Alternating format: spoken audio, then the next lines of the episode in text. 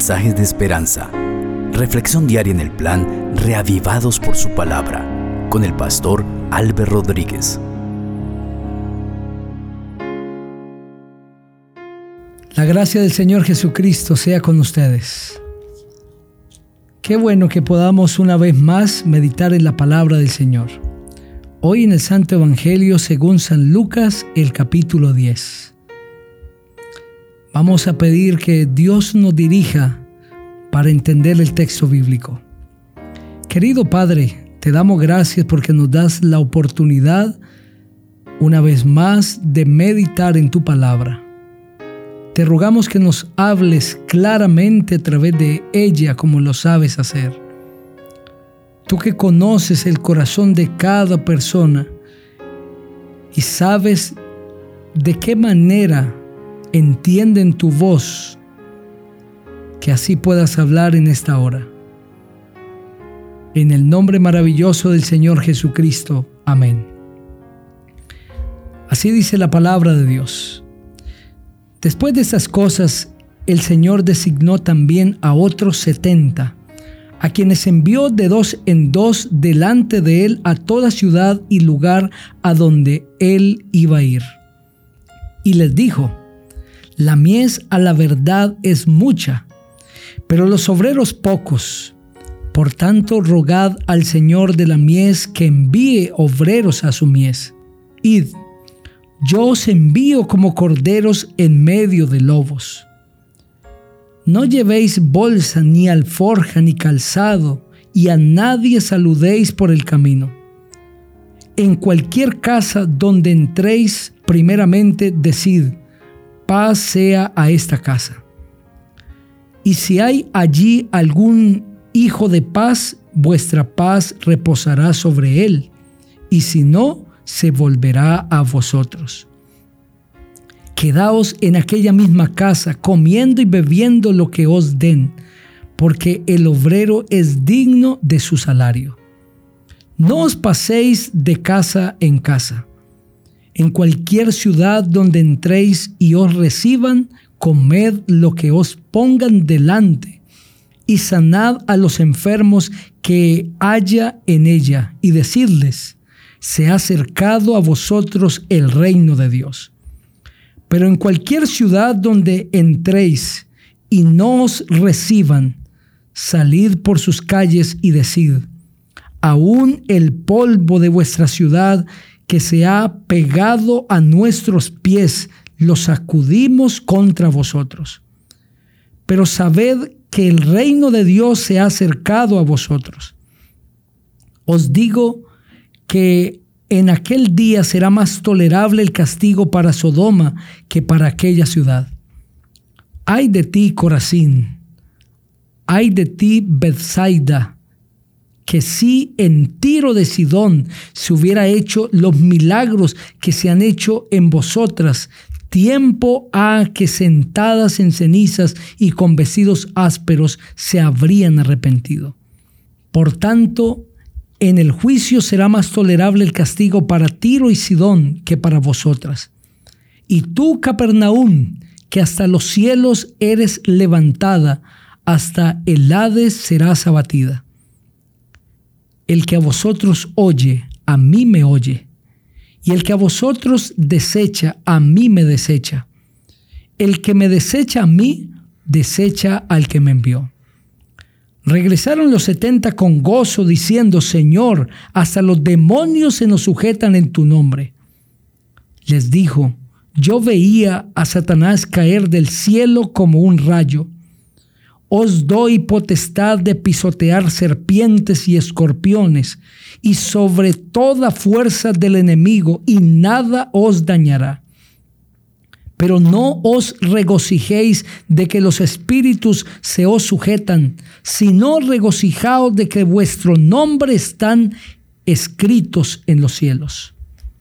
En aquella misma hora Jesús se regocijó en el espíritu y dijo, yo te alabo, Padre, Señor del cielo y de la tierra, porque escondiste esas cosas de los sabios y entendidos y las has revelado a los niños. Sí, Padre, porque así te agradó. Todas las cosas me fueron entregadas por mi Padre, y nadie conoce quién es el Hijo sino el Padre, ni quién es el Padre sino el Hijo y aquel a quien el Hijo lo quiera revelar. Y volviéndose a los discípulos les dijo aparte, Bienaventurados los ojos que ven lo que vosotros veis. Pues os digo que muchos profetas y reyes desearon ver lo que vosotros veis y no lo vieron, y oír lo que oís y no lo oyeron. Un intérprete de la ley se levantó y dijo, Maestro, ¿haciendo qué cosas heredaré la vida eterna? Él le dijo, ¿qué está escrito en la ley? ¿Cómo lees? Aquel respondiendo dijo, Amarás al Señor tu Dios con todo tu corazón, con toda tu alma, con todas tus fuerzas y con toda tu mente, y a tu prójimo como a ti mismo. Le dijo, bien has respondido, haz esto y vivirás. Pero él queriendo justificarse a sí mismo, dijo a Jesús, ¿y quién es mi prójimo? Respondiendo Jesús dijo, un hombre que descendía de Jerusalén a Jericó cayó en manos de ladrones, los cuales lo despojaron, lo hirieron y se fueron dejándolo medio muerto. Aconteció que descendió un sacerdote por aquel camino y al verlo pasó de largo. Asimismo un levita, llegando cerca de aquel lugar, al verlo pasó de largo. Pero un samaritano que iba de camino, vino cerca de él y al verlo fue movido a misericordia. Acercándose, vendó sus heridas, echándoles aceite y vino, lo puso en su cabalgadura, lo llevó al mesón y cuidó de él.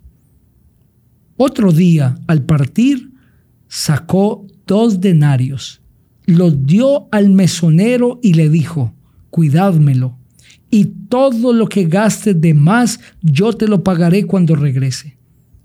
¿Quién pues de estos tres te parece que fue el prójimo del que cayó en manos de ladrones? Él dijo, el que usó misericordia con él. Entonces Jesús le dijo, ve y haz tú lo mismo. Aconteció que yendo de camino entró en una aldea y una mujer llamada Marta lo recibió en su casa. Esta tenía una hermana que se llamaba María, la cual sentándose a los pies de Jesús oía su palabra. Marta, en cambio, se preocupaba con muchos quehaceres y acercándose dijo, Señor, ¿no te da cuidado que mi hermana me deje servir sola? Dile pues que me ayude. Respondiendo Jesús le dijo, Marta, Marta, afanada y turbada estás con muchas cosas, pero solo una cosa es necesaria y María ha escogido la buena parte, la cual no le será quitada. Amén. Ese maravilloso capítulo concluye con esta historia leccionadora de Marta y María. Esas dos mujeres eran hermanas de un hombre llamado Lázaro, amigos de Jesús. Jesús les amaba. Vivían en una aldea llamada Betania y Cristo acostumbraba ir a su casa para descansar allí. En esta ocasión, fue recibido el Salvador con mucho aprecio. Y las dos hermanas se dedicaron a hacer dos cosas diferentes. Marta estaba preocupada por atender de la mejor manera al maestro y se preocupaba con sus muchos quehaceres. Estaba queriendo organizar todo, preparar todo y atender a Cristo de la mejor manera. Ella quería darle al Salvador. Sin embargo, María estaba preocupada por qué le daría el Salvador a ella. ¿Qué tendría el Salvador para ella? y su corazón estaba dispuesto a recibir. Cuando Marta se quejó delante del Salvador pidiéndole que María le ayudase en todas esas cosas, el Señor Jesucristo le dijo, Marta, Marta, afanada y turbada estás con muchas cosas, pero solo una cosa es necesaria y María ha escogido la buena parte, la cual no le será quitada. Marta y María representan dos clases de personas.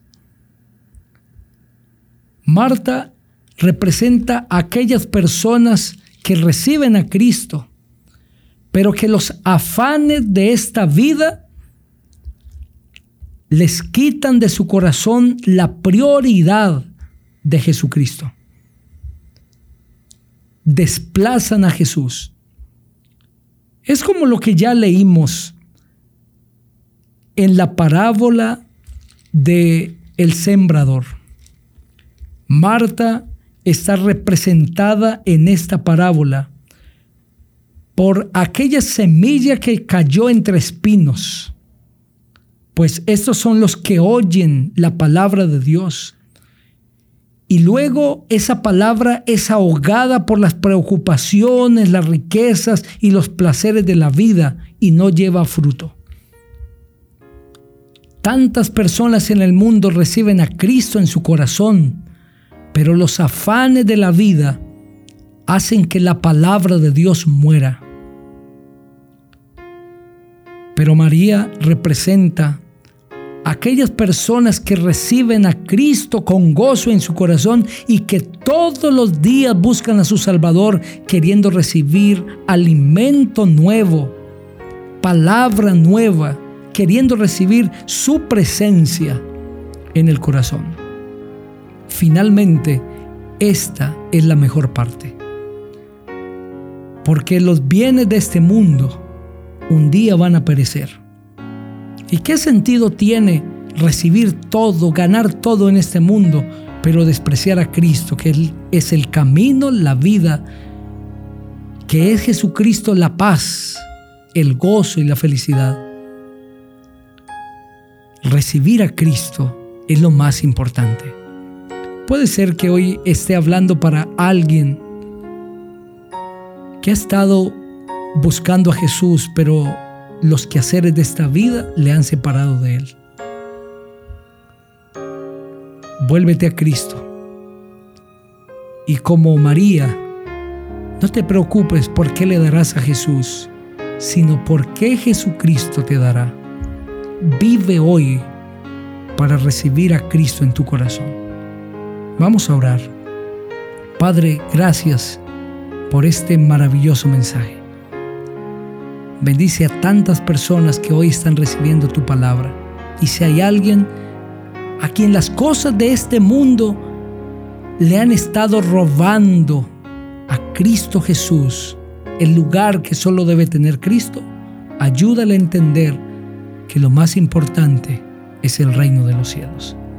En el nombre del Señor Jesucristo oramos. Amén. Que Dios te bendiga